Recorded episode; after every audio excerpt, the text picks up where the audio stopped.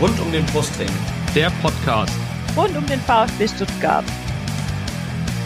Ja, hallo, hier ist der Franz Wohlfahrt aus Wien. Hier ist Timo Hildebrand. Hallo, äh, ich bin Kakao. Äh, ich wünsche euch viel Spaß bei Podcast rund um den Brustring.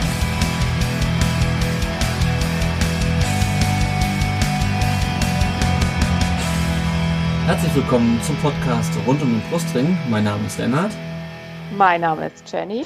Und mein Name ist Yannick. Und dies ist Folge 90 des Podcasts. Ja, das Thema heute ist natürlich das Spiel gegen Leverkusen am gestrigen Samstag, das 1 zu 1.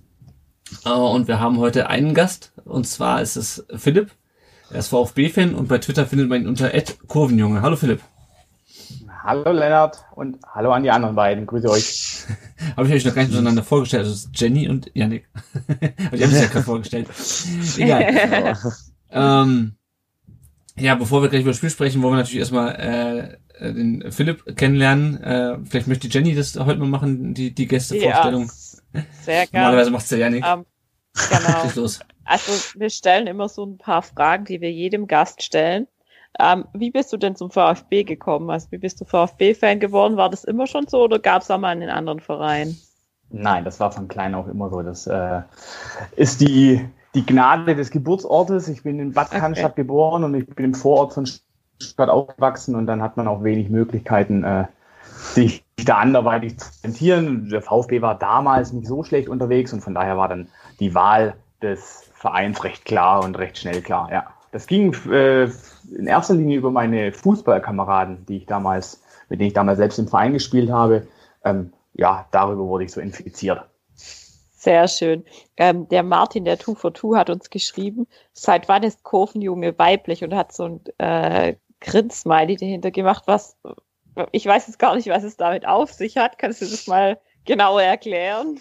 Ja, das hat der, das hat der Martin, äh, der Fuchs natürlich äh, messerscharf erkannt, dass ich, dass ich nicht weiblich bin. Ich meine, das ist auf euren, auf euren Post bezogen über euren Ah. Twitter-Account, dass ihr ja einen weiblichen VfB-Fan sucht. Ach so, ah, jetzt verstehe ich das. Kurvenjunge- Oh. Jetzt bin ich als Kurvenjunge doch eher aus der, aus der männlichen Abteilung hier. Äh, von daher war das, glaube ich, so eher der Seitenhieb an euch, dass ihr Oh, äh, ich weiblichen das VfB-Fan erst. sucht.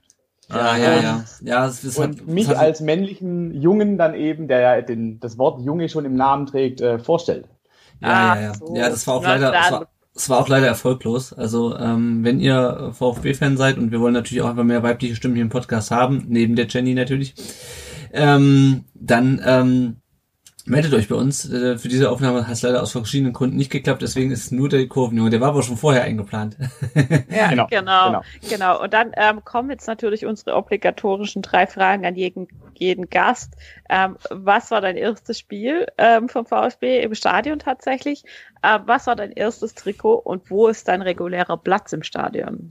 Ja, das erste Spiel ähm, vom VfB, hm, boah, das wird, glaube ich, Bremen gewesen sein. Frag mich nicht nach dem Jahr, das muss irgendwo um 96, 97 gewesen sein. Da bin ich wirklich als kleiner Junge mit der, mit der Volksbank aus meinem, aus meinem Wohnort, die hat das ab und zu organisiert. Und da bin ich Mhm. mit der ins Stadion gefahren. Vorab war ich schon mal mit meinem Vater bei einem Länderspiel ähm, Ah, im cool. Stadion. Ab, beim VfB, meine ich, war es Bremen damals. Äh, im, im Daimler Stadion. Genau. Das erste Trikot war ein äh, selbst erarbeitetes, das habe ich mir damals selbst erarbeitet. Da, anstatt einer klassischen monetären Bezahlung gab es ein VfB-Trikot und zwar mit äh, Freddy Bobic drauf hinten. Okay. Das war mein, mein absoluter Held. Und Und, und was war dann die Arbeitsleistung, die du dafür erbringen musst? ich habe in der, in der Firma meines Vaters mitgeholfen, glaube ah, okay. äh, Leserbriefe äh, in Umschläge einzusortieren und das war so ein bisschen mein Ferienjob. Okay, und, cool. Äh, dann gab es eben da statt, statt eine, eine Taschengelderhöhung oder so gab es eben das, das erste VfB-Trikot. Nicht ja. schlecht. Genau. Und der Platz im Stadion fehlt uns noch. Der Platz im Stadion, ich bin ja nicht, äh, ich bin ja nicht wohnhaft in Stuttgart, von daher ist das relativ selten, aber wenn, dann ist es die Cannstatter Kurve. Sehr schön. Äh, lässt der Name ja auch kaum erahnen, gell? So, und ähm, na, nachdem wir dich jetzt kennengelernt haben, wollen wir natürlich auch über das äh, Spiel gestern sprechen. Äh, Ja. wir Genau. haben gegen Bayer Leverkusen gespielt und es ging 1-1 aus. Wusste bestimmt noch keiner, oder? Genau, ähm, dann übernehme ich mal wieder. Ähm, genau, Genau. 1-1. Ähm, und ähm, ich, wie üblich gucken wir ganz kurz auf die Aufstellung und den Spielverlauf. Da wir heute keinen Gästefan haben, äh, entfällt dieser Blick äh, aus der, sozusagen von der anderen Seite. Äh, da haben wir sicherlich noch ein paar Themen. Wir haben auch ganz viele Hörerfragen diesmal bekommen. Ja, die Aufstellung hat, war eigentlich, ist eigentlich relativ schnell abgehandelt. Die einzige Änderung zum Main-Spiel, das hatten wir jetzt am Mittwoch schon, ähm, schon diskutiert, ist das äh, Mafropanos, wie ich es bei Podcast gelernt habe, nicht Mafropanos, sondern Mafropanos, ist die richtige griechische Aussprache. Äh, statt Ich Stenzel muss immer, hinten in die ich Dreierkette gerückt, gerückt ist, ja? Wenn, wenn ich diesen Namen höre, muss ich immer an diesen, kennt ihr ähm, Masopilami? Ja. Dieses äh, Dschungel-Comic-Viech. Ja. Das habe ich als Kind immer geguckt und irgendwie muss ich immer, wenn ich Mafropanos höre, muss ich an den denken. Nur so eine kleine Anekdote. Ja, genau, also das äh, Masupilami rückt in die Dreierkette hinten statt Stenzel, der gelb-rot gesperrt ist nach dieser unnötigen gelben Karte letzte Woche. Ja, der Spielverlauf, der kam uns eigentlich relativ bekannt vor. Ne? Ähm, Leverkusen geht diesmal nach sieben Minuten in Führung. Es waren nicht 13 Minuten wie gegen, äh, wie gegen Mainz. Ähm, Schick, über den wir auch im letzten, in der letzten Folge noch gesprochen haben, setzt sich ganz überraschend im Kopfballduell gegen Mafropanos und kämpft durch. Äh, und dem voraus geht halt wieder eine Ecke, wieder eine Standardsituation. Äh, dem hierbei spielt den kurz auf Würz und der flanken halt rein und dann steht es 1-0. Ähm, was dann relativ überraschend kam, war, dass Schick dann nach 20 Minuten verletzt runter musste. Äh, in der 29. Minute hat Mafropanos den Ball äh, an die Latte geköpft. Das war so die größte Chance vom VfB in der ersten Hälfte. Äh, und ansonsten war Leverkusen äh, wesentlich gefährlich in der ersten Halbzeit. Und dann kam in der zweiten Halbzeit Koulibaly in der 56. für, für Silas, der ein bisschen angeschlagen war. Da reden über Koulibaly, reden wir, denke ich, auch gleich noch. Äh, außerdem kam noch Massimo für Sosa. In der 70. kam dann noch Clement für äh, Mavropanos, der auch ein bisschen angeschlagen war. Wo wir aber, glaube ich, schon bei beiden etabliert haben, dass das nichts Ernstes ist, ne? Ja, also zumindest gab es keine neueren ähm, Aussagen wie die von gestern. Und da hat äh, Sven Mislitat gesagt, dass bei Mafopanos, ähm, dass der halt einfach platt war, was ja auch verständlich war. Der war ja relativ lang, glaube ich, jetzt auch rausverletzt. Mhm. Und ähm, Wamangituka klang irgendwie so ein bisschen nach, ja, keine Ahnung, irgendwie irgendwas überdehnt am Knie oder so. Also Ja. da muss man ein bisschen pausieren und kann dann auch wieder. Also von dem her. Gott sei Dank Entwarnung. Also bei, bei Silas hatte ich echt Angst, weil Mhm. das, das hat man auch gestern wieder gesehen, dass der halt das offensiv einfach das meiste über ihn geht oder ging. Ja, na, ja. Da, also da war ich auch kurz am Abkotzen, als dann beide äh, verletzt, verletzt worden sind. Ja. Ähm, Klimovic kam dann in der gleichen Minute noch für, für Castro. Kobel musste in der, zweiten Hälfte äh, einige Schüsse äh, entschärfen und in der 76 76. Minute äh, nach einem Freistoß, über dessen Hergang wir auch gleich noch reden werden, ähm, nach einer Freistoßschranke von Clement macht dann Kalajdzic sein drittes Tor im dritten, in seinem dritten Bundesligaspiel, macht es äh, den Ausgleich. Leverkusen hat in der Nachspielzeit noch relativ äh, stark aufs VfB-Tor gedrückt, aber der VfB bringt das Spiel über die Zeit. Jo, ähm, fangen wir doch mal von vorne an bei dem Spiel. Philipp, schon wieder ein Gegentor in der Anfangsviertelstunde. Was läuft beim VfB da falsch? Ja, ähm, mir kommt so ein bisschen bekannt vor tatsächlich aus den letzten Spielzeiten, dass der VfB ja, wenn es aus der, aus der Pause auch kommt oder äh, zu Beginn des Spiels immer ein bisschen schläfrig wirkt. Das äh, Mhm. finde ich ist nichts, nichts gänzlich Neues, das kennen wir aus den letzten Jahren. Ähm, ja, das ist ganz klar, was das sie abstellen müssen. Da gerade jetzt in der in der Situation mit Schick, also gehen drei hoch und der kommt zum Kopfball. Ähm, das kannst du im, im 5-Meter-Raum kannst du das verteidigen. Das kannst du auch vorneweg, finde ich, nach der kurzen Ecke kannst du da einen hinstellen. Ja, also das, das Gegentor kannst du zweimal verteidigen. Mhm. Das, das ist was. Das Einzige, was mir da Hoffnung macht, ist, dass das ja trainierbar ist. Ja. Ähm, und dass ich eigentlich noch ganz guten, ja, eigentlich ganz positiv gestimmt bin, was so die Entwicklung der Mannschaft angeht und dass ich da einfach drauf setze, dass äh, Matarazzo das auch erkennt und dass er das hoffentlich zeitnah irgendwie trainieren lässt, beziehungsweise auch irgendwie, ja, die mental so einstellt, dass Mhm. äh, denen mitgibt, sobald ihr auf diesem Platz steht, dann seid ihr halt 100% da und ihr braucht nicht erst noch 10 Minuten, ähm, bis ihr aufwacht und fangt euch in der Zeit schon mal ein, sondern ihr seid halt von der ersten Minute an da. Das ist ganz klar in dem Fall jetzt Ja. Aufgabe des Trainers, aber das lässt sich ja abstellen. Das kann man ja Mhm. trainieren. Ja. Genau, was, was mich so ein bisschen gewundert hat, war, dass sie, dass es irgendwie kurz für mich so aussah, als hätten sie mit der Eckball-Variante überhaupt nicht gerechnet. Genau. Also die, die waren da kurz komplett damit überfordert und dann dachte ich mir so, ey, das kann ja nicht sein. Also ihr macht ja Videoanalysen und so Zeug. Ähm, wieso stellt ihr den dann nicht zu? Also irgendwie so, war so ein bisschen so ein What the fuck Moment. Ja, und ich erinnere mich mal an letzte Saison, wo wir am Anfang auch relativ viele schnelle Ecken ausgeführt haben. Äh, ich weiß noch, das Rostock-Spiel, äh, also das Pokalspiel letztes, letztes Jahr. Also es ist ja jetzt auch nichts, was, was den Spielern komplett neu ist vom, vom, Ja. vom Lerninhalt her sozusagen. Ja. ja. Ja, defensiv trainieren ist das eine. Ähm, ich hatte ja gerade schon das, den Ausgleich durch äh, Kalajdzic bzw. den Freistoß von Clement angesprochen. Offensiv ging aber den Ecken auch wieder nicht so wahnsinnig viel, oder? Also, ich meine, das ist ja irgendwie was, was man, was man trainieren kann. Ähm, warum kriegen wir das vorne nicht hin, gefährliche Standards zu schlagen, Janik?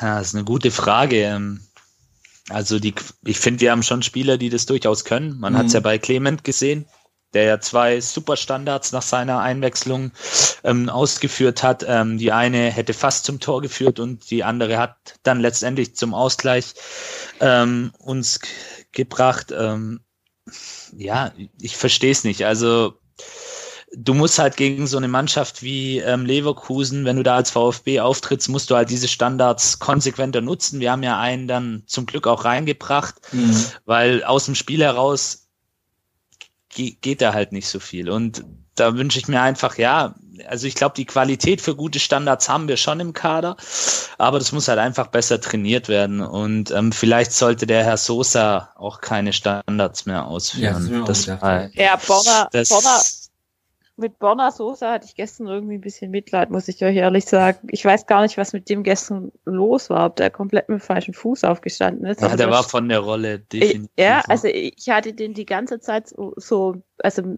ähm, im, im Stadion im Blick, also der, der lief da dann so rechts hin und her und irgendwie hatte, hatte ich aber das Gefühl, der war dann irgendwie immer hinter dem Mann. Dann ähm, haben sie ihn dann auch irgendwann gar nicht mehr angespielt. Also es ging dann am Anfang einfach nur über die rechte Seite. Sosa war da gar nicht, der, der war gar, gar nicht präsent. Also der tat mir echt, das sah echt so ein bisschen aus, als würde, dürfte er nicht mitspielen bei den Naja, so, Gell? es, ist, es ist so ein bisschen wie auf dem Schulhof, ne, wo dann, ah nee, Ja. der, der, der spielt nicht im Verein. Hier, Ja, gib, mir, gib so. mir mal den Ball.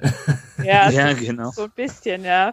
Und äh, gut, er hatte da noch die, die gute Szene, aber mir war sofort klar, wo der den Ball kurz vor der Halbzeit an den Fuß kriegt, der kriegt den da jetzt nicht rein. Wunder Ja. soll er denn das, Mhm. das Selbstbewusstsein jetzt haben von den, wenn, wenn du so die letzten 30 Minuten anguckst.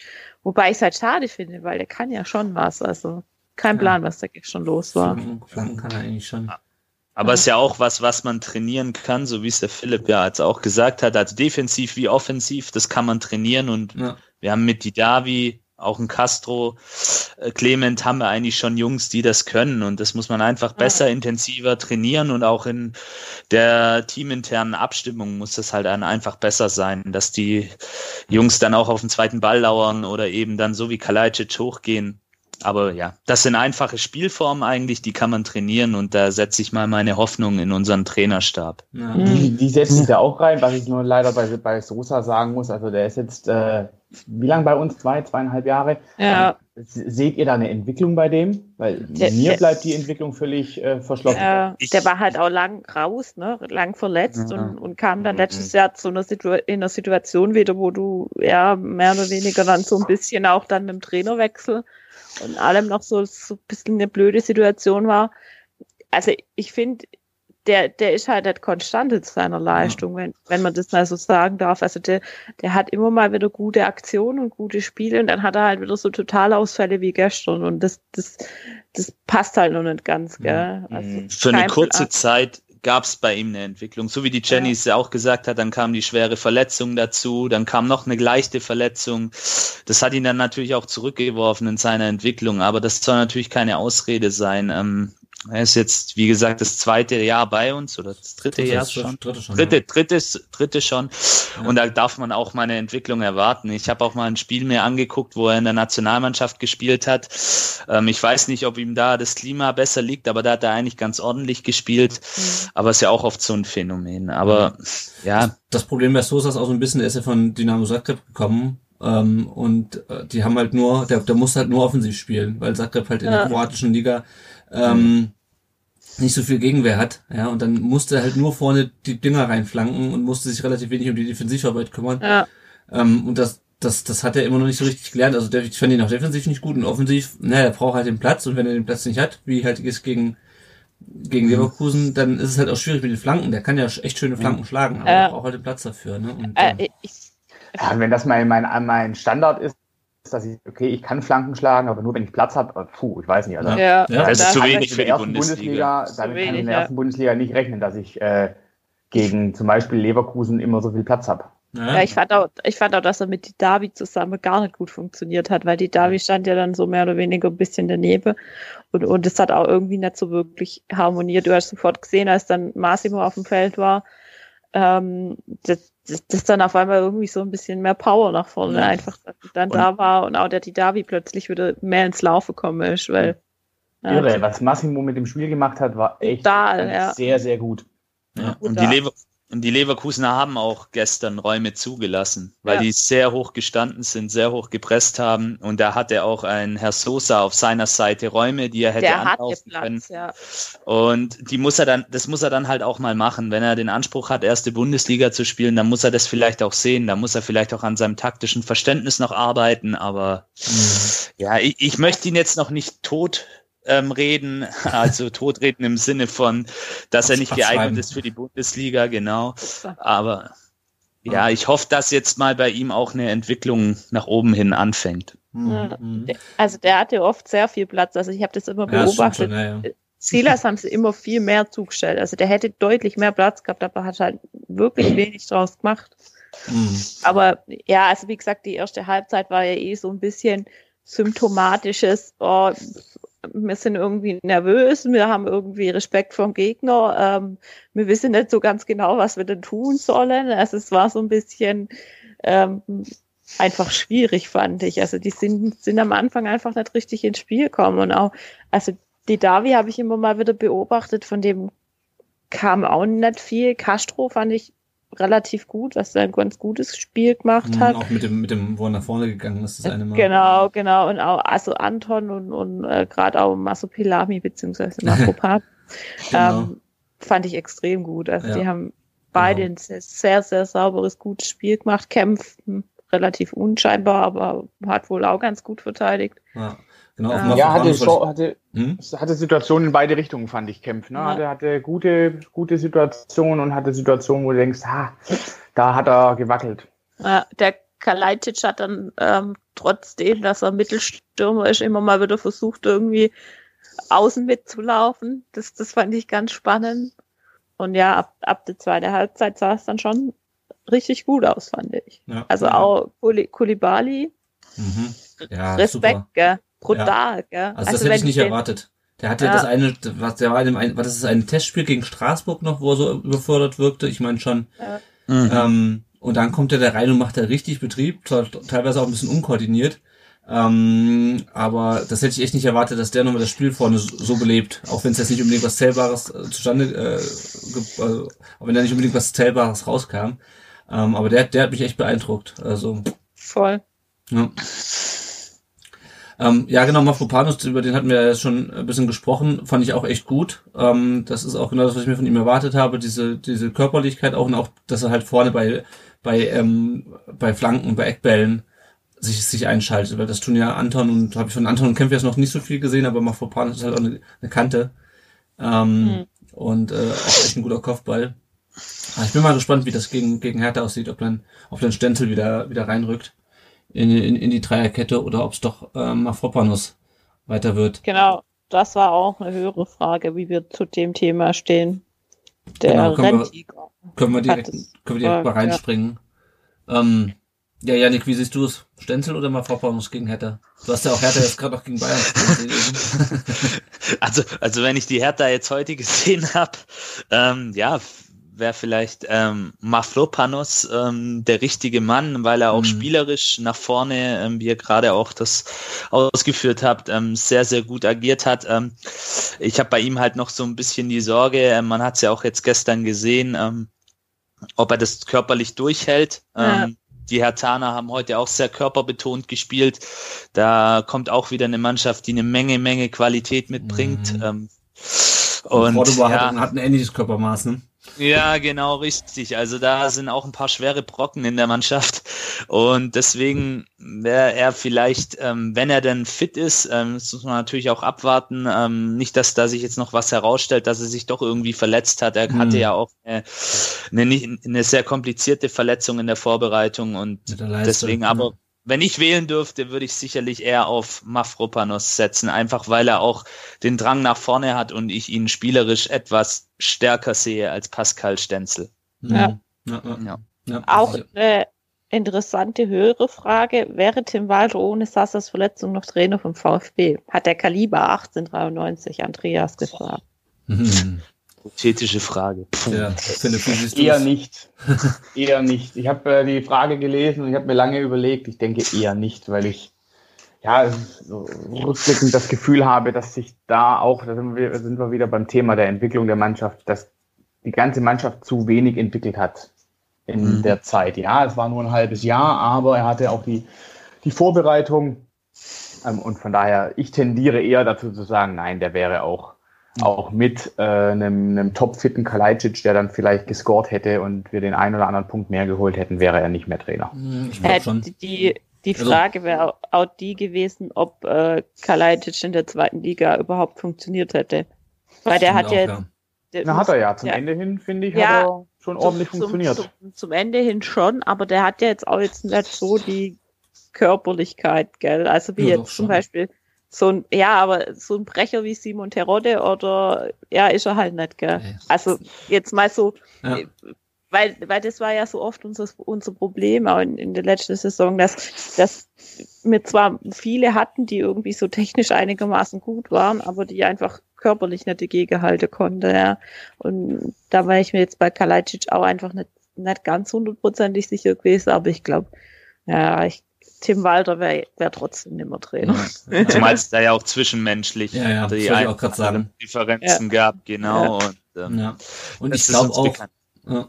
und ich glaube auch wirklich, also das stimmt der ständig schon zu, ich glaube, dass er in der zweiten Liga nicht so funktioniert hätte, weil ähm, alle drei Gegner, die wir jetzt hatten, haben uns viel mehr Räume geboten als Wiesbaden, als Kiel, als Ja. äh, Sandhausen, Osnabrück.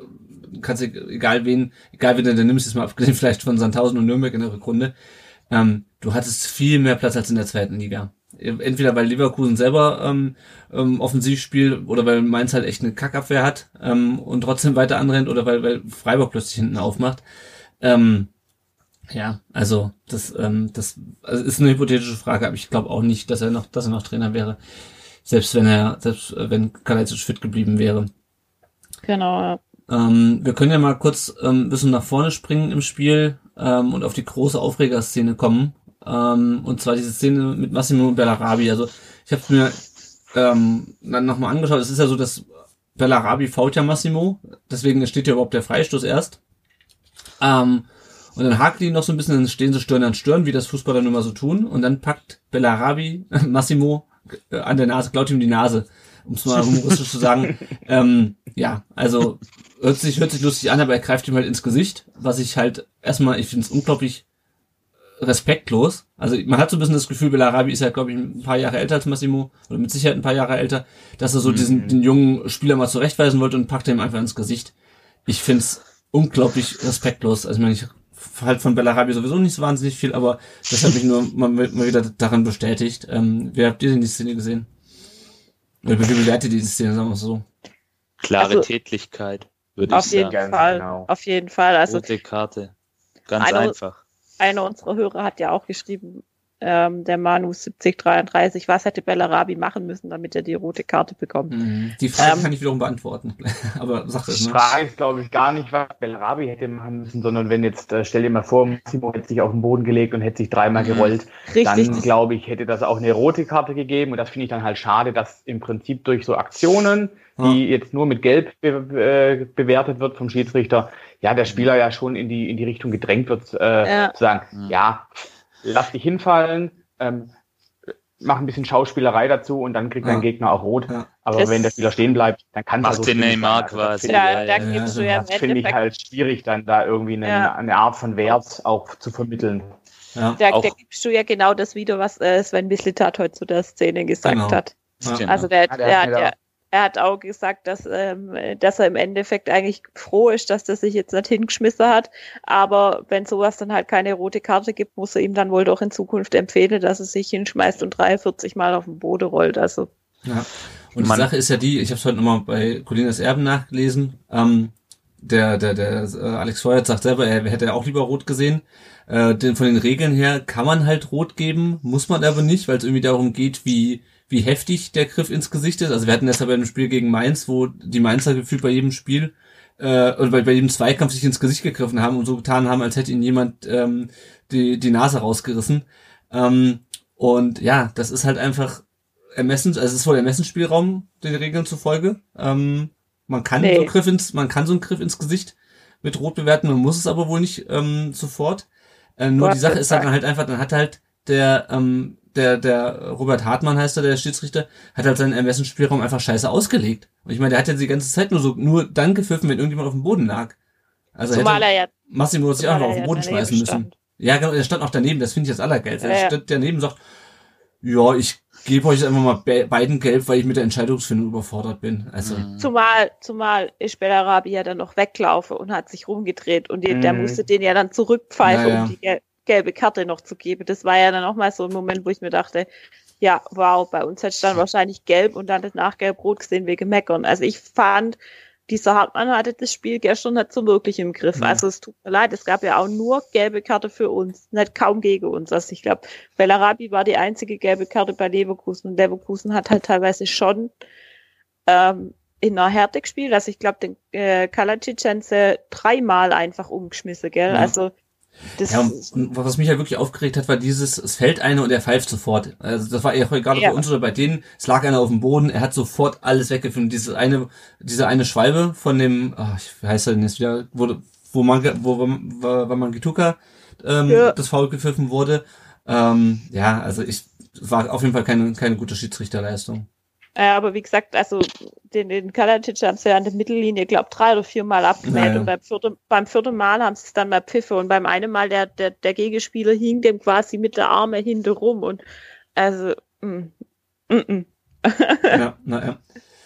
Richtig stark fand ich dagegen zum Beispiel Massimo bei dem 1-1 bei dieser Vorbereitung, dass der den Ball überhaupt noch hinterhergeht. Also ich finde, Massimo gehört dafür eigentlich schon fast einen Scorerpunkt. Ich weiß nicht, ob ihr das noch, noch im Kopf habt. Klimowitz will ihn, will ihn irgendwie aufs Tor bringen und rutscht komplett über den Ball, dass der halt in Richtung Seiten ausgeht. Wo man, ja, ich habe das Gefühl, letztes Jahr wären sie alle stehen geblieben und keiner wäre Mhm. den Ball hinterhergegangen. Und ich fand es echt stark. Massimo geht ihm hinterher, kreiert dadurch erst die Situation mit Bellarabi und dadurch fällt es 1-1. Ähm, da kann ich Massimo nicht genug loben. Also das finde ich war, war, war stark, einfach den Ball hinterher zu gehen, nachzusetzen. Ähm, ja, und dadurch ist eben, wie gesagt, das 1 zu 1 gefallen. Ja, das ist ja auch die, die ganze Zeit ähm, bei der Mannschaft so. Also sowohl, dass die ähm, auch am Anfang relativ schnell, also versucht haben, das Spiel relativ schnell zu machen. Also ich erinnere mich da an diesen sehr schnellen Abwurf von Kobel, der dann wirklich versucht, das Spiel schnell zu machen. Und auch, dass die selbst nach dem 1-1 noch weiter nach vorne gespielt haben und nicht gesagt haben, so, wir haben jetzt irgendwie die 80. Minute ähm, und wir versuchen jetzt das Ding noch irgendwie über die Zeit zu bringen. Das, die einzige Phase, wo sie wirklich den Ball nur noch hinten rausgekloppt haben, war halt die Nachspielzeit. Und da ist dann auch irgendwo nachvollziehbar, finde ich. Ähm, und das hat mir halt echt gut gefallen, dass sie dann halt nicht gesagt haben, oh so, wir verbarrikadieren uns jetzt oder vorher wir verwalten irgendwie den Rückstand, weil das haben wir auch häufig genug gesehen in der Vergangenheit, sondern haben wirklich gesagt, nee, wir gehen ja auf den Ausgleich, wir gehen aufs 2-1, ähm, zumindestens Koulibaly wollte auf jeden Fall noch das 2-1 machen, ähm, aber auch die anderen. Und ähm, ja. Und was Ganz natürlich andere Mannschaftsleistung als letztes Jahr gefühlt. ja, ja, ja. Also, Und was natürlich richtig geil und was mich wirklich überrascht, ist echt Kalajdzic. Jetzt drittes Tor im dritten Bundesligaspiel. Ähm, und dann muss man überlegen, der, der Einzige, der besser war, war Freddy Bobic 1994, der in seinen ersten fünf äh, Bundesligaspielen jeweils ein Tor gemacht hat. Wahnsinn, oder? Also was Wahnsinn. ich hätte echt nicht gedacht. Also wir hatten ja immer noch, wir haben ja auch die Frage, ist Kalajdzic der neue Gonzales? Äh, die ist uns auch bei Instagram reingeflattert von äh, Daniel Betz 3.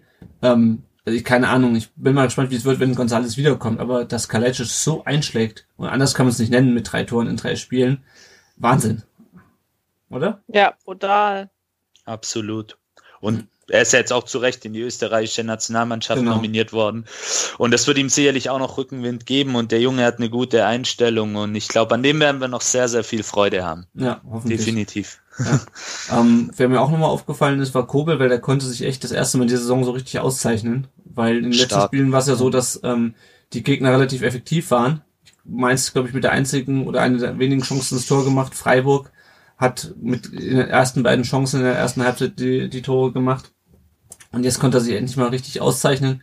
Hat gut gehalten. Also ich habe zwar wieder bei irgendwem bei Twitter gelesen, der fand, dass er beim, dass er beim 1-0 hätte rauskommen müssen oder irgendwas anderes hätte machen müssen. Ähm, aber ich fand die Paraden, äh, die er da gezeigt hat, fand ich, fand ich echt gut. Auf jeden Fall. Hat den Punkt festgehalten, ja. Ja, ja. Definitiv. ja wenn wir das Spiel jetzt mal bewerten, also ich habe mir nochmal die Expected Goals angeschaut, da wäre es 2 zu 1 ausgegangen. Das heißt also, das zeigt auch nochmal, wie gut die, ähm, wie gut die Chancen von Leverkusen waren. Äh, Philipp, bist du zufrieden mit dem Auftritt? Absolut. Also gegen Leverkusen haben wir, glaube ich, zu Hause lange nicht mehr gut ausgesehen. Mhm. Ähm, also von daher mit einem Punkt absolut zufrieden. Vier Punkte jetzt nach, nach drei Spielen. Ähm, damit kann ich absolut leben. Wie gesagt, ich hatte nach dem Aufstieg und nach der Leistung letztes Jahr, letzte Saison ähm, mit, mit ganz anderen Spielen gerechnet, mit, einem ganz, mit einer ganz anderen Mannschaft. Von daher bin ich super zufrieden, wie sich die Mannschaft entwickelt, wie sich auch die, die neuen Spieler gerade in der Defensive ein, ein, äh, einbringen. Also absolut. Gibt, gibt wenig zu meckern gerade. Ja, ja. Auch mal schön, ne? Auch mal schön. Sehr nicht, schön. Voll. Ja. nicht zu bruddeln. Ja, und vor allem, vor allem am zu Saisonbeginn, weil normalerweise fahren wir ja den Saisonbeginn und ähm, irgendwann kommt dann Augsburg und dann ist schon wieder alles im Arsch. Ähm, Jenny, wir haben jetzt, das war jetzt das erste Spiel gegen eine richtige Spitzenmannschaft. Ähm, Jawohl. Ist das für dich ein Maßstab, so wie wir gespielt haben? Oder mein Leverkusen hat das auch dreimal unentschieden gespielt. Die hatten auch, glaube ich, eine relativ kurze Vorbereitung, nur weil die ja noch äh, Europapokal gespielt haben. Ähm, ist das ein Maßstab für dich für die anderen Spiele oder eher nicht? Also ich finde schon, dass es ein Maßstab ist. Also man hat jetzt auch in der Mannschaft irgendwie so eine Entwicklung gesehen und, und ähm, für mich war auch so das Wichtigste, also ich habe äh, in, in der zweiten Halbzeit hat einfach echt extrem viel Bock gemacht zuzugucken. Mhm. Ja. Ähm, und, und einfach auch diese Mentalität, die sie gegen Freiburg gezeigt haben, diese Mentalität, die sie gegen ähm, Mainz gezeigt haben und auch diese Mentalität, die sie gestern gezeigt haben. Ähm, ich will sie nicht zu früh loben, weil ich das in der Mhm. Vergangenheit öfters schon mal getan habe und es dann nach hinten losging. Ähm, aber das, das ist einfach etwas, das macht extrem viel Hoffnung. Und ich glaube, jeder VfB-Fan wünscht sich irgendwie, dass es dieses Mal einfach klappt. Und ähm, Ja. da kann man das Spiel schon gut als Maßstab nehmen, weil immerhin, wie gesagt, Leverkusen hat letztes Jahr ja auch, haben sie Europa League oder Champions League? Europa League. Europa League. Europa, Europa League League, gespielt. Ja, und sind auch Und- wieder fünf, Fünfter sind sie geworden, ne? Fünfter, vierter oder fünfter? Ich meine Fünfter, ich meine, weil Gladbach Fünfter. ist in der Champions League. Okay, Ja. ja. Ja, ja. Ach, diese Bundesliga, war letztes Jahr völlig uninteressant. Ja, ähm, aber ja also ja, ich fand's richtig gut und ähm, ich hoffe, dass es auch so weitergeht. Das Krasse finde ich mir, finde ich aber zum Beispiel, wenn du dir dann so ähm, gerade die Davi, den ich mir gestern dann so ein bisschen angeguckt hat oder auf den ich immer so ein bisschen guck, ähm, wie der doch auch ähm, aufgeblüht hat, nachdem dieses 1-1 dann fiel.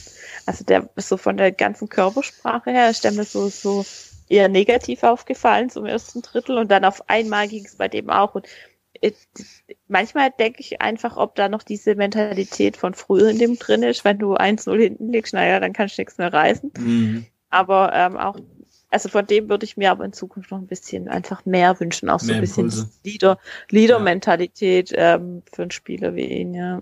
ja, ja. Ja, Mhm. aber ansonsten, ja, Maß, Spiel ist Maßstab und ich fand's gut. Sehr gut, sorry, dass ich gerade unterbrochen habe. Ähm, wir haben noch eine Fra Hörerfrage vom M1234 Bavaria. Äh, welcher Spieler hat zur Vorsaison den größten Sprung nach vorne gemacht? Vielleicht kann ja jeder von uns gerade mal einen Spieler nennen. Puh. Philipp, was machst Absolut, ich fange an, Silas, ganz klar. du? Mhm. Ganz klar. Der hat früher 28 Übersteiger gemacht und hat den Ball aber nach dem dritten Übersteiger verloren. Ähm, also hat nie irgendwie eine großartige Aktion gebracht und ist mittlerweile ja auch, wenn man den DFB-Pokal dazu zählt, auch mit drei Toren Mhm. ähm, am Start. Also absolut für mich die größte Entwicklung, aber äh, überhaupt. Mhm. Janik? Ja, ähm, bin der gleichen Meinung wie Philipp Silas. Auch wenn er tatsächlich mir manchmal noch ein bisschen zu verspielt ist, ein Ticken zu verspielt, aber er hat wirklich einen großen Schritt nach vorne gemacht, ist auch ein bisschen besser in seinem Abschluss geworden. Und bei ihm zeigt die Lernkurve, finde ich, deutlich nach oben. Mhm. Jenny, was meinst du? Kann mich schlecht entscheiden. Also natürlich äh, Kalacic, aber den hat man in letzter Saison kaum gesehen oder erst Mhm. zum Schluss. Von dem her wäre ich, glaube ich, auch eher bei Silas. Ja, dem, dem schließe ich mich, glaube ich, an. Ähm, weil es auch echt so der, die, der, der sichtbarste Sprung nach vorne ist. Ich meine, er hat zwar letzte Saison auch schon ein paar Tore geschossen, ähm, aber auch wie er die Tore geschossen hat, äh, wie er das Ding da gegen Mainz unten in den Winkel nagelt und so, also auch einfach kühl, abgezockt, überlegt. Ähm, das war schon, das war schon echt gut. Ähm, jo, wir haben noch ein paar Kommentare zu dem Spiel, ähm, die aber, glaube ich, auch das widerspiegeln, was wir schon gesagt haben. Ähm, der Frank Liebert schreibt am Anfang echt schwer ins Spiel gekommen, aber nie aufgesteckt. Starke kämpferische Mannschaftsleistung. Punkt gegen Leverkusen ist absolut top. Geiles Tor von Sascha. Starke Paraden von Kobel. Kulibali nach seiner Einwechslung mit guten Impulsen. Bella Brabi muss mit Rot vom Platz. Ich glaube, das haben wir alle genauso gesehen. Die Claudi, die Ed Frischdosch, äh, schreibt, damit kann man sogar sehr gut leben, weil ich gesagt hatte, kann man mit leben, oder? Freue mich schon mehr zu sehen von dieser tollen Truppe. Guter Job von Sven Mislint und Pellegrini Matarazzo. Der äh, Ed Slayer 1893 schreibt, ja, sehr gut kann ich damit leben, mit der Le Leistung heute insgesamt auch. Ähm, und der Ed Fleik Andreas schreibt, VfB kann erste Liga, soweit so gut.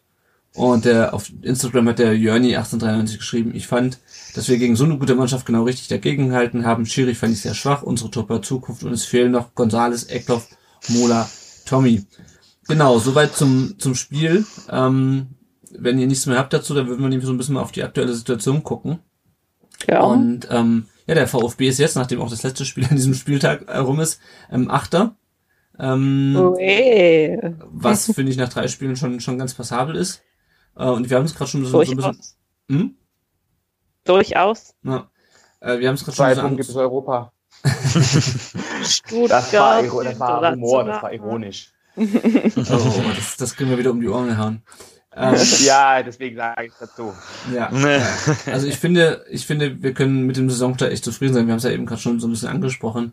Wir hatten jetzt äh, einen, ich sag mal, mit Mainz einen direkten Konkurrenten, mit Freiburg einen, muss man sehen, aber eher Mittelklasse-Team ähm, und mit Leverkusen eine, eine Top-Mannschaft und wir haben in allen drei Spielen ähm, zumindest in Teilen, also gegen äh, Freiburg erst in der zweiten Halbzeit, aber wir haben nicht schlecht ausgesehen, sogar teilweise sehr gut ausgesehen gegen Mainz. Ähm, und ähm, ja, 7 zu, 7 zu 5 Tore haben wir jetzt, glaube ich. Das ist auch so viele Tore haben wir noch nie in den ersten drei Spielen geschossen, äh, seit 1996, glaube ich. Das hatten wir, Statistik hatten wir letztes, letztes Jahr schon. Ähm, ja, also ich, ich bin zufrieden mit dem Saisonstart. Kann ich echt, also ich hatte echt so ein bisschen Nervosität vor der Saison, wie geht es jetzt los, ähm, geht das voll in die Hose. Und ähm, ja, also ich kann mich nicht beklagen. Das sieht einer von euch irgendwie Grund zur Klage, ist mal vielleicht abgesehen von den, von den frühen Gegentoren und dieser, dieser Standardschwäche vorne und hinten. Aber ansonsten, Nein, kein Grund zu klagen. Im Gegenteil, wir sind nach drei Nieder äh, nach drei Niederlagen, nach dreimal Rückstand sind wir zurückgekommen. mh, stimmt, ja. Ähm, a- a- einmal zum Sieg, einmal zum Unentschieden, das ist, das, das spricht für die Mannschaft, das spricht für die Moral. Ähm, das macht mir richtig Mut. Das ist natürlich auch anstrengend. Das ist, äh, das wäre mal schön, wenn wir das nicht müssten, ähm, weil es natürlich an der, an der Kraft zehrt. Aber das, äh, wie gesagt, spricht absolut für die Mannschaft und für die, für die Moral aktuell. ja, ja, Hoffen wir, dass es so bleibt. ja. Ja. So, jetzt haben wir erstmal Länderspielpause. Ähm, dann spielen wir bei der Hertha, auf die kommen wir gleich noch. Äh, aber ich wollte noch mal kurz, weil wir haben im November schon die nächste Länderspielpause. Das heißt, wir haben wieder so einen Block von vier Spielen. Nämlich in Berlin, dann zu Hause gegen Köln, dann äh, auf Schalke und äh, zu Hause gegen Frankfurt. Ähm, Janik, wo können wir da Punkte holen? Wo, wo müssen wir holen? Auf Schalke natürlich. holen bei den, bei den drei, bei den äh, vier Gegnern. Ja klar, auf den ersten Blick wahrscheinlich Köln und Schalke, die ja, glaube ich, noch nicht so wirklich beide in der Saison angekommen sind, wenn man sich so. Ja, wenn man sich das so anguckt, ähm, ich habe deren Spiele auch am Wochenende in der Zusammenfassung gesehen und puh, ja, Ja. Da läuft einiges gerade verkehrt. Ähm, ja, Hertha verdammt schwer nach dem nach der heutigen Leistung gegen Bayern München und Frankfurt, die haben ja gerade auch so einen Höhenflug, Mhm. ist auch sind auch immer sehr schwer zu bespielen. Ähm, Also ich sag's mal so, ähm, Köln und Schalke kann man durchaus auf drei Punkte gehen. Ich Mhm. glaube, da sind wir auch momentan in der besseren Verfassung und das könnte auch klappen, aber ich bin da vorsichtig mit solchen Prognosen und Ja, ja, Hertha klar. Frankfurt schätze ich ähnlich ein wie Leverkusen. Mhm. Vielleicht die Hertha sogar noch einen Ticken stärker und Frankfurt auch. Pah, da musst du all deine Kräfte zusammennehmen und einen wirklich guten Tag erwischen und ähm, vielleicht noch einen Ticken konsequenter und kaltschnäuziger spielen wie gegen Leverkusen. Versuchen kaltschnäuziger zu agieren. Ja. Ja, ja. Philipp, gibt's für dich von den vier Spielen einen Pflichtsieg? Ja, also gegen Köln, Schrägstrich Schalke, von, in einem der beiden Spiele musst du drei Punkte holen. Ja, ich habe jetzt mal Mhm. mir das notiert, bei Köln zu Hause holst du drei Punkte. Schalke ist natürlich jetzt die Frage, wie die mit der, mit der Länderspielpause umgehen und mit dem neuen Trainer. Ähm, da haben sie nochmal Zeit, an der Mannschaft zu arbeiten. Wird sich zeigen, wie sie da aus der Länderspielpause eben rauskommen und ob sie da auf einmal halt ja, Bundesliga tauglich werden, weil bisher waren das nicht.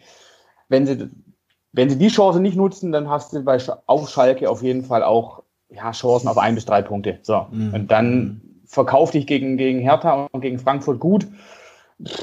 Ja, versuch lange das 0-0 zu halten und dann kann alles passieren. Dann kannst du einen Punkt holen. Ja. Mhm. Ja. Und Ähm, bei Köln wackelt ja. auch der Trainer. Mhm. Also kann es sein, dass wir auf zwei Mannschaften treffen, so wie es Ja. der Philipp gesagt hat, Hast die beide recht. mit einem neuen Trainer kommen und wir kennen alle diesen neuen Trainereffekt. Ja, also nicht Ja. sicher. Hat, hat, hat Schalke jetzt eigentlich schon einen festen Trainer neu oder haben die einen Manuel Baum. Manuel Baum. Baum. Ach, stimmt, stimmt. Der Augsburger. Ja, Ja, genau. Co-Trainer, Augsburger. Co-Trainer Naldo und Rainer Wiedmeier. Ah, Rainer Wiedmeier, ja Ach klar. Gott. Ja, das ist ja auch wieder Geschichten, die nur der Fußball schreibt, genau. wenn wir dann gegen wer, Schalke wer, wer, spielen. den, wer den wo geholt hat. Ja, das, Da hat der Herr keine Idee. mal sein Telefonbuch Genau, da hat er, genau, da hat er, hat er gleich mal die, die, die Schnellwahlfunktion geholt. Genau. ähm, ja, wir kommen noch mal kurz auf, auf den nächsten Gegner, wenn es zwei Wochen noch hin ist bis zum Spiel.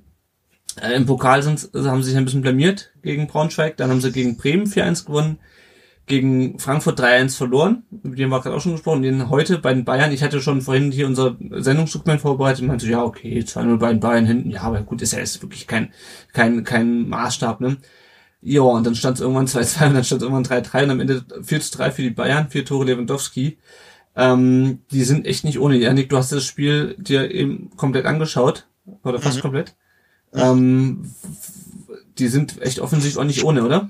Die sind überhaupt nicht ohne. Also im, in der Offensive haben sie mit Cunha und Cordoba wirklich an Qualität sich dazu zu, zugekauft. Ähm, also die zwei Jungs, die sorgen für mächtig Dampf. Und jetzt kommt's bei Standards, sind die auch richtig stark. Also wenn man da das 4-3 sich anschaut, nachher in der Zusammenfassung, dann wisst ihr, wovon ich rede. Also das ist eine richtig gute Truppe, auch wenn sie da gegen Braunschweig im Pokal rausgeflogen sind. Das ist, glaube ich, so same procedure as every year, weil die fliegen irgendwie gefühlt immer in der ersten Runde raus, die Hertaner.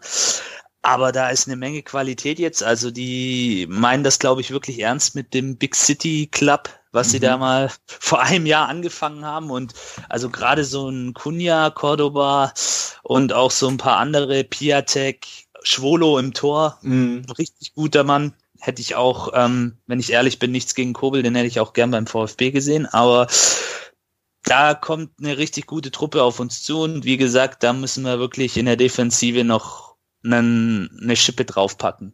Ja. Also, bei weil sonst- hohen Bällen eben richtig stehen, ne? Und die rausköpfen.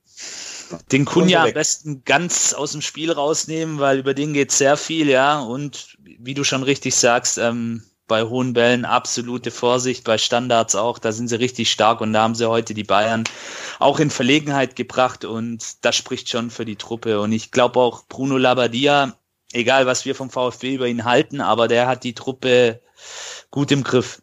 Der Mhm. scheint die Jungs echt zu erreichen, auch Ja. wenn sie wackelig in die Saison gestartet sind. Also Ja. wird ein richtig schweres Spiel. Ja, ich sehe ich sehe es auch ähnlich schwer wie Leverkusen. Also ähm, vielleicht, wie du auch eben sagtest schon, wenn nicht sogar vielleicht noch schwerer als, als Leverkusen. Schwerer, ja. Ja, ja. ja, weil Leverkusen Aber- hat ja auch viele Tore, viele Tore abgegeben durch, ähm, durch die beiden Stürmer, die weggegangen sind.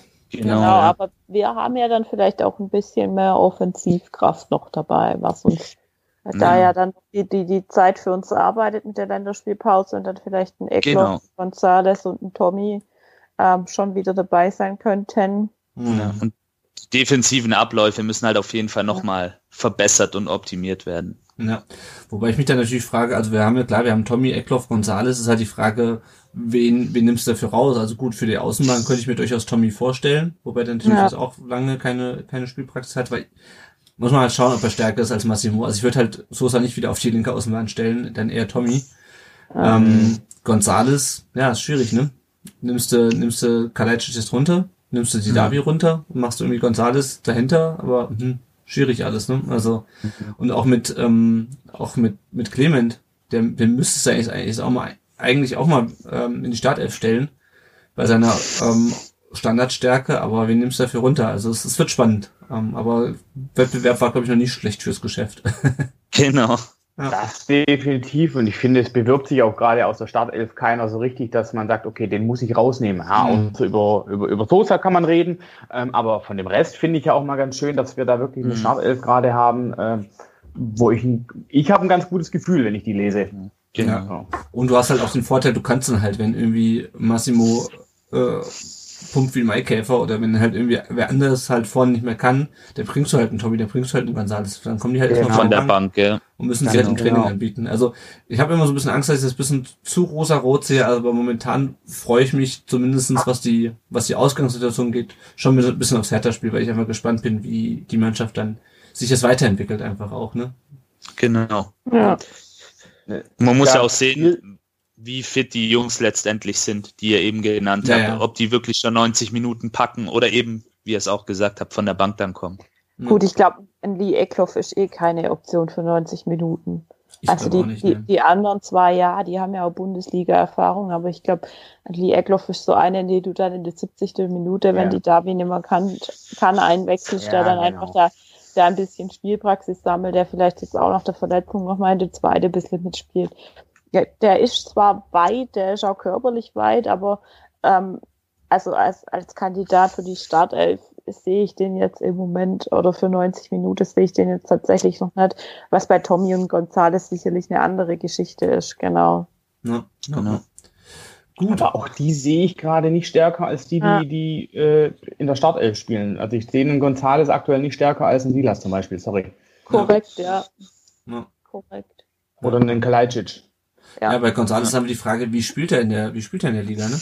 Also wie spielt er in genau. der Bundesliga? Das Wir haben das letzte Mal, als ich in der ne? Bundesliga gesehen habe, hat er ein ähm, ein Tor ähm, zunichte gemacht. Also hört sich doof, hört sich doof, doof an jetzt, aber also der hatte zwar jetzt sein Zweitliga-Jahr und ich, also ich möchte noch um Gott, um Himmels Willen nicht auf dieses scheiß Relegationsspiel ähm, reduzieren, ne? Aber ähm, muss, nicht daran. man muss trotzdem halt gucken, wie er jetzt in der Bundesliga auch funktioniert. Also Ja. bin gespannt. Okay, Super. dann Schauen schauen wir wir doch mal weiter, oder? Was es sonst noch so Aktuelles um den VfB gibt, oder? Genau. Wir schauen mal wieder auf die Nachwuchsmannschaften. Der VfB 2 hat heute gegen Aalen 2 zu 2 gespielt. Die waren Tabellen 15 vom Spiel. Domenico Alberico hat das Tor gemacht und äh, Joel Richter, Joel Richter hat sein zweites Saisontor gemacht. Ganz interessant, Mack hat äh, mitgespielt bei der zweiten und Atakan Karasor, der hat ja gestern noch auf dem, auf dem Feld gestanden mit der ersten. Was ich heute bei Twitter gelesen habe, ähm, von jemandem, die sich sehr gut auskennt mit der zweiten, ähm, dadurch, dass der eigentlich nicht in der Mann zu der Mannschaft gehört, der Karasor, musste der sich alleine umziehen und wird auch sonst im Training, also der hat halt außer auf dem Spielfeld mit der mit dem Rest der Mannschaft irgendwie nicht viel zu tun gehabt, halt aus Corona-Gründen. Ähm, ja, und war wohl keine so keine so gute Idee, ihn da ihn da einzusetzen irgendwie. Ähm, VfB 2 hat 2-0 geführt und musste halt auch den Ausgleich hinnehmen. Ist jetzt 13. nach äh, nach sieben Spielen und am Samstag, also am 10. jetzt, äh, spielen sie um 14 Uhr bei Mainz 2. Äh, in der Regionalliga gibt es keine Länder Länderspielpause. Die U19 hat ganz überraschend, also für mich, für mich, für mich zumindest für mich überraschend, ähm, mit 2 zu 5 im Pokal in Cottbus die Segel gestrichen. Äh, immerhin, ein einziger Lichtblick, beide Tore hat David Hummel geschossen. Das waren, glaube ich, saisonübergreifend schon seine, äh, nicht wettbewerbsübergreifend schon sein fünftes oder sechstes Tor. Ähm, und am 16.10., also in zwei Wochen spielen die, äh, spielt die U19 dann um 18.30 Uhr gegen den Tabellenführer Bayern München. Den gleichen Gegner hat die U17 heute besiegt mit, mit 3 zu 2. Äh, Raul Paula hat sein zweites Tor gemacht, Max Wagner hat sein zweites Saisontor gemacht und Laurin Ulrich hat auch sein zweites Saisontor gemacht per Elfmeter. Äh, die U17 ist das vierte von, äh, von 18 Mannschaften nach drei Spielen und am Sonntag, äh, dem 18. spielen um 13 Uhr beim ersten FC Kaiserslautern. Ein kurzer Blick noch auf die, auf die Leihspieler. Nikolas Natay hat mit Sandhausen 1-0 gegen St. Pauli gewonnen, hat durchgespielt. Sandhausen ist jetzt Vierter, wobei, ähm, ihr habt das sicherlich auch mitbekommen, in der zweiten Liga das HSV-Spiel gegen Aue ist ausgefallen. Äh, und morgen ist ja auch noch ein, ähm, ein Montagsspiel. Pablo Maffeo ist immer noch verletzt. Ähm, fünften Spieltag hat Huesca bei, und jetzt wollte ich vorhin noch nachgucken, ich habe es nicht mehr geschafft. Es wird geschrieben Elche. Ich habe keine Ahnung, wie es auf Spanisch ausgesprochen wird. Elche. Elche. Elche. Elche. Elche, genau. Elche. Elche kennt man äh, deswegen auch vielleicht noch, weil die die Aufstiegsplayoffs gegen äh, Girona mit Maffeo noch in der letzten Saison gewonnen haben. Ähm, genau, also Maffeo weiterhin verletzt, auch diesmal nicht im Kader gewesen. Huesca ist 15. Und wenn wir schon über Leihspieler sprechen, ähm, fällt mir zum einen auf, dass wir dieses Jahr nur sehr wenig Leihspieler haben, nämlich nur zwei. Das waren in der Vergangenheit schon wesentlich mehr. Ähm, und ja, morgen endet, das, endet die Transferperiode und ist die Frage, passiert noch was? Ähm, was meinst du, Philipp? Geht Tommy noch oder bleibt er? Ja, da, da habe ich, äh, hab ich noch nicht mein Gefühl dazu aktuell. Ähm, gibt's gibt's äh, gibt's Vereine, die konkrete Angebote gerade vorliegen haben? Da bin ich gar nicht im Thema genau, muss ich sagen. Also es war mal von Dynamo Moskau die Rede und in Mhm. dem ähm, Sinn ist dann auch der Phil Maximilian Philipp ja bei uns ins Gespräch Ja. gekommen, aber der ist ja jetzt wohl zu Wolfsburg gewechselt und so wie es aussieht, ich habe mich vorhin noch mal reingelesen, so ein bisschen in die Thematik, bleibt Tommy wohl und es wird wohl auch was ja auch Sven Mislint hat schon vor ein paar Wochen äh, so vor, äh, geäußert hat, ähm, keinerlei ähm, Transferaktivitäten erstmal geben beim VfB. Ja. Ja. Ich halte Tommy für ein recht, also nicht für ein recht, aber für einen Spieler, der recht schnell an seine Grenzen stößt. Von daher weiß ich nicht. Glaube ich, ist, eine, ist ein Zweitligaverein, könnte für ihn interessant werden, aber ein Erstligaverein in Europa, glaube ich, wird schwierig von der Leistungskurve her. Ja. Ich glaube auch, dass der bei uns nicht äh, keine große Rolle spielen wird. Ähm, wie gesagt, weil es, glaube ich, dann alles ein bisschen zu schnell geht für ihn. Hm. Ist ein Gefühl. Ich glaube auch nicht, dass da noch was passiert. Also ich glaube auch nicht, dass wir es so auf Bayern machen und plötzlich noch halb Europa leer kaufen. ich weiß nicht, wen PSG noch im Angebot hat, aber ich glaube eher nicht dran. ähm, ja, wo wir gerade bei Transfers sind, ähm, es gibt ein paar Ex-VfBler, die jetzt auch noch den Verein gewechselt haben. Also zunächst mal äh, hat die äh, deutsche U18-Nationalmannschaft einen neuen Trainer, nachdem Manuel Baum ja jetzt Schalke trainiert und der heißt Hannes Wolf. Alle zwölf. Ja, bin mal gespannt, ob ihm das besser liegt, ähm, wieder mit, mit äh, Nachwuchsspielern zu arbeiten. Dann, Ich denke schon, oder? ja, ich glaube auch. Also ich könnte es mir vorstellen. Und das, du hast auch ein bisschen weniger, weniger hört sich doof an, aber du hast halt weniger diesen Druck. Ähm, aber ha- hast natürlich auch nicht den, die tägliche Arbeit mit der Mannschaft. Also ich bin gespannt. Äh, Sven Ulreich hat einen neuen Verein. Hey, der, der, der Trippelsieger. Ja, Sven Ulreich äh, hat beim HSV unterschrieben, für, bis 2023, glaube ich. Ähm, ich bin mal gespannt. Musste sich, musste sich heute Schuhe ausleihen. Echt? Der, der, der, der ist irgendwie nur zur Vertragsunterzeichnung und zum Matchcheck ähm, ohne irgendwas groß nach Hamburg geflogen und hatte dann hat dann nicht gedacht, dass er gleich mit trainieren darf und dann ähm, haben sie irgendwie dann doch Trainingsspiel gemacht, weil ja dann das Spiel ausfiel Ja. und dann sich irgendwie Schuhe ausleihen, habe ich gehört. Und er musste natürlich dieses komische Video. Ich habe es mir gestern Abend, wollte ich mir gestern Abend noch anschauen, aber da hat meine Tochter schon geschlafen, habe ich mir ohne Ton angeschaut. Habt ihr das gesehen? Mit dem Ja. HS, der HSV den Ulrich Nee. vorgestellt hat. Das allererste, Ja. was ich sehe, ist die Grätsche von Guerrero damals, wo er ihn da an der Eckfahne umgenietet hat. Ja, genau.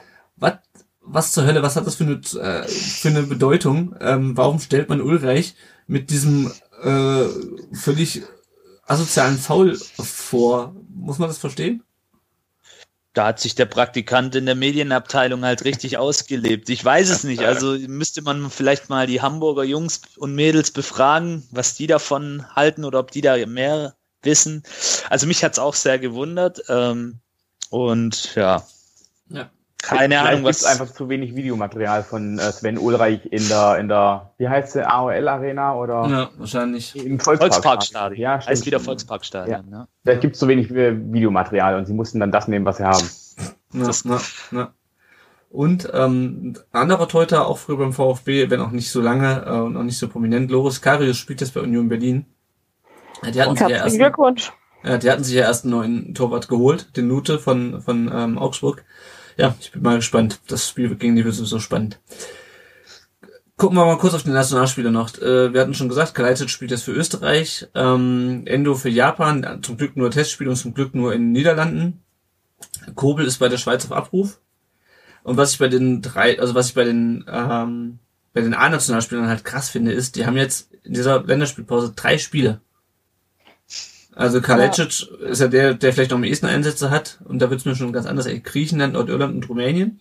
Das letzte Spiel Aua. am 14. Ja, und das letzte Spiel am 14. Vor allem, das ist vier Tage vor dem, vor dem Hertha-Spiel. Oder nee, drei Tage sogar nur. Das ist, Mhm. müsste der Dienstag oder Mittwoch dann sein. Ähm, Kobel spielt, äh, also spielt wird, wird wahrscheinlich nicht spielen, aber zumindestens ja mitreisen, wenn es auch nur Mitteleuropa aus Kroatien, Spanien, Deutschland. Endo halt gegen Kamerun und die Elfenbeinküste mit Japan.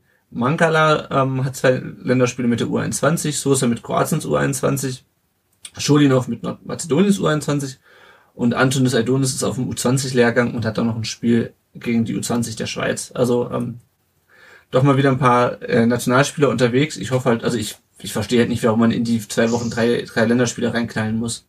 Äh, und, da, und in den letzten beiden, da geht's halt noch um diese, ach, ich blick da nicht mehr durch bei Länderspielen. Ist das jetzt die EM-Quali? Ist das die Nations League? Ist das Nations das- League. Nations League? Okay, also es geht, Und es geht Testspiele, ja. es geht irgendwie um irgendwas, ne? Also ich hab bei, bei Länderspielen habe ich mir leider sowas von abgeschaltet. Also die Nations League, keine Ahnung. Wenn es einer von unseren Hörern weiß, kann er es uns ja gern mal detailliert aufschreiben. Ich habe mich mal da versucht einzulesen, aber keine Ahnung. Ich weiß es nicht. Ah. Kann es euch nicht sagen. Gut. Und dann kommen wir noch mal ganz kurz auf das Thema Datenskandal, ähm, VfB League, wie man es auch immer nennen will. Der Vereinsbeirat hat sich auch Wort, zu Wort gemeldet und entsendet zwei Leute in diesen Lenkungskreis, den ähm, Klaus Vogt ge gegründet hat, nämlich Rainer Weniger, der war, glaube ich, schon mal bei den Podcast-Kollegen von ähm, beim, beim Ron und beim, beim Danny bei der Nachspielzeit zu Gast und Claudia Meintock. Und Claudia Meintock, ähm, die hat sich letztes Jahr bei der Mitgliederversammlung besonders hervorgetan. Die hat sich auch in einem Interview auf der VfB-Homepage sehr hervorgetan, indem sie sich schützend vor entweder für Wolfgang Dietrich in den Schützengraben Mhm. oder vor Wolfgang Dietrich geworfen hat, wie man es auch immer nennen möchte. Sie ist natürlich auch gleichzeitig stellvertretende Vorsitzende vom Vereinsbeirat, glaube ich. Deswegen kommt das wahrscheinlich daher. Ich finde es trotzdem ein bisschen schwierig. Also ähm, Der Name war mir auch gleich negativ besetzt. ja, Ja. also man muss halt irgendwie, der, es ist halt klar, dass man beim VfB erstmal einiges aufarbeiten muss in der Vergangenheit und das betrifft halt nicht nur die AG, sondern betrifft halt auch den EV. Und auch nicht nur irgendwie das äh, Präsidium, sondern halt auch den Vereinsbeirat. Jo. Also ich bin mal gespannt. Ähm, Es wird mit Sicherheit nicht an ihr scheitern, die Aufarbeitung, aber ich finde es ein bisschen den Bock zum Gärtner gemacht an der Stelle. So, kommen wir mal zum Tippspiel. Ähm, und da hat der Erik sich letztes Mal beschwert, dass er auf Platz 4 gelandet ist und wir nicht vorgelesen haben. So, lieber Erik, ich habe es dir gerade schon bei WhatsApp geschrieben vor der Folge. Äh, Platz 1, ganz kurz, ist drei Weizen mit 47 Punkten. Platz 2, Flankengott mit 46. Und auf Platz, äh, auch auf Platz 2 mit 46, äh, JP 1893. Ähm, und, Das äh, bin ich übrigens, Lennart. Oh. Ach, okay, das ist der Janik. Der Janik, hat auch, der, der Janik hat auch richtig getippt auf ein, äh, auf ein 2-2. Ähm, also zumindest von der Tendenz her richtig. Ja. Und ähm, ja, der Erik, der Erik hat 2 zu 1 für den VfB getippt. Und lieber Erik, damit äh, bist du ein bisschen abgerutscht auf Platz äh, 20. Ähm, ja, ich weiß gar nicht, wo ich bin. Ich bin irgendwo Ich mach 104. gar nicht erst mit, ich bin so schlecht, ey. Aber Sorry, Erik. Hey, was ist Ich- los? Hab aber auch, nee, doch genau, ich habe genau, ich habe das, das, immerhin habe ich das VfB-Ergebnis richtig getippt. Ja, also ein bisschen, ein bisschen Ahnung von Fußball habe ich doch. jo, Janik, wenn die Leute uns unterstützen wollen, wie können sie das tun? Ja, ähm, am besten auf Patreon mit einem kleinen monatlichen Beitrag uns finanziell unterstützen. Das setzen wir dann für die laufenden Kosten an, die wir so ein Podcast mit sich bringt. Neues Equipment oder wir sparen es ganz schwäbisch an und warten, dass wir es irgendwann mal ausgeben können. Nein, kleiner Scherz. Natürlich setzen wir es ein, um euch weiterhin guten Content rund um den Brustring zu geben. Und Belohnungen gibt's auch. Also für alle Neueinsteiger gibt's so ein schönes Starterpaket. Ist echt cool. Da kann man sich dann auch drauf freuen. Und auch kleine Spenden helfen uns schon. Also fünf Euro, auch vier Euro, wie, wie es der Geldbeutel momentan hergibt. Und PayPal ist natürlich auch möglich für die, wo es einfach und schnell mögen. Und wenn ihr uns ähm, eine Bewertung gebt, zum Beispiel auf Apple Podcast, dann hilft uns das ungemein, denn so werden auch andere VfB-Fans uns leichter finden und Rezensionen werden vorgelesen. Ich glaube, wir haben aktuell keine neuen dazu bekommen, aber sehr gerne dürft ihr da mal ähm, eure Meinungen dazu sagen. Das hilft uns auch, uns zu verbessern und freut uns auch immer, wenn wir da von euch hören. Ähm, gerne auch weitersagen, uns empfehlen im Freundeskreis, im Bekanntenkreis, auch mal den Leuten nochmal erklären, was ein Podcast ist. Es gibt jetzt immer mehr Podcasts, aber viele sind da immer noch bei dem Thema eher unterm Radar unterwegs und deswegen ruhig mal da auch ein bisschen Mund-zu-Mund-Propaganda durchführen und dann passt es schon. Und ganz klassisch gibt es auch noch unseren Blog, da schreiben wir auch regelmäßig Berichte rund um den Brustring und führen auch Gegnerinterviews vor den Spielen durch, da auch mal reingucken. Facebook, Twitter, Insta, Spotify, YouTube, das sind die bekannten Kanäle, wo wir vertreten sind, wo ihr uns finden könnt. Und ihr könnt euch auch gerne aktiv in den ähm, Podcast mit einbringen. Wenn ihr uns eine Sprachnachricht per WhatsApp oder Telegram schickt, ähm, einfach die Nummer 0157 511 0 8680 zum Telefonbuch hinzufügen und eine Sprachnachricht losschicken. Die spielen wir dann auch ab und ähm, eure Handynummern werden selbstverständlich vertraulich behandelt und nicht weitergegeben. Und anders ähm, als beim VfB. anders als beim VfB, ja. Ich, ich wollte jetzt extra dieses Thema umschiffen, aber der Lennart Ich nicht mit seiner scharfen Zunge hat noch geschwind reingekrätscht. Alles okay. Also bei uns wird es gemäß der aktuellen DSV GO gehandhabt. Ja. Oh, Entschuldigung. Ei, ei, ei. Alles gut. Ja. Und dann natürlich, ähm, wenn ihr auch mal dabei sein wollt, wie der Kurvenjunge heute, ähm, dann dürft ihr sehr gerne ähm, auch mal aktiv als Gast dabei sein. Der Lennart hat es ja auch schon ähm, bei Twitter bekannt gegeben, sehr gerne auch weibliche VfB-Fans, dass die Jenny hier auch mal ein bisschen Unterstützung bekommt. Und ja, ähm, Ausblick, nächste Aufnahme. Ja, ganz Nach- genau. Genau, nach dem Hertha-Spiel. Und auch da, für das Spiel suchen wir noch Gäste. Also wenn ihr Bock habt, mit uns über das Hertha-Spiel zu reden, ähm, dann meldet euch bei uns über den, auf die üblichen Kanäle. Und ähm, genau, jetzt in der Länderspielpause gibt's noch eine Sonderfolge, die ist schon im Kasten, die wird dann noch veröffentlicht. Äh, haben wir uns gedacht, verkürzen wir euch die Zeit ein bisschen. Ja, lieber, lieber Philipp, äh, vielen Dank, dass du heute Abend die Zeit genommen hast, mit uns über dieses äh, doch gar nicht so schlechte Spiel des VfB zu reden. Sehr gerne. Hat mir sehr viel Spaß gemacht. Vielen, vielen Dank. Sehr schön. Und Darf ich noch kurz Werbung machen für den Warum? anderen Podcast, in dem ich zu Gast war? Aber ja, das wollte ich noch sagen. Genau, das ist ja auch nicht dein erster Podcast. Schieß los, mach Da, Werbung. darüber bist du ja so ein bisschen darauf aufmerksam geworden Genau. und gesagt hast, Mensch, hast du nicht Bock, auch hier mal mit reinzukommen? Ich war im Sommer bei dem Andreas Thies zu Gast. Das, der Podcast heißt Das Spiel meines Lebens. Und da dürfen Fans von ihrem, äh, von ihrem Spiel des Lebens eben berichten, das sie besonders emotional mitgenommen hat oder wo sie besonders stark involviert waren. Und da habe ich über den DFB-Pokalsieg des äh, VfB 97 berichtet. Ähm, da war ich zu Gast äh, und da war ich eben in Berlin und ja, wer Bock hat, wenn ihr zu viel Zeit habt, hört da gerne mal rein. Ich freue mich über Feedback. Ist das hiermit auch erledigt. Vielen Dank. Ja, genau. Ver verlinken wir natürlich auch in den Show Notes. Die, Cool. die Folge, dann können die Leute sich das reinhören. Ähm, ja, euch erstmal vielen Dank fürs Zuhören, liebe Hörerinnen und Hörer. Wir hören uns, wie gesagt, dann unter der Woche und dann äh, zum VfB-Spiel wieder in zwei Wochen. Tschüss und auf Wiedersehen. Auf Servus. Ciao. ciao servus.